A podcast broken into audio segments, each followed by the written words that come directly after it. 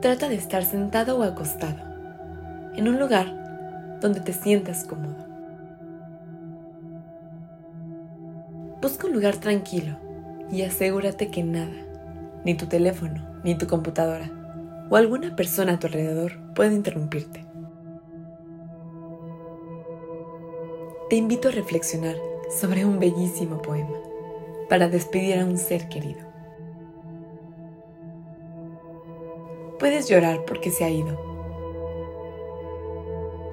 O puedes sonreír porque ha vivido. Puedes cerrar los ojos y rezar para que vuelva. O puedes abrirlos y ver todo lo que ha dejado. Puedes llorar, cerrar tu mente. Puedes sentir el vacío y dar la espalda.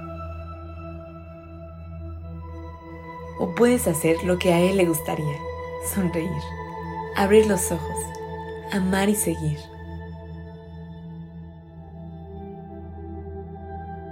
Cuando te sientas listo o lista, abre los ojos.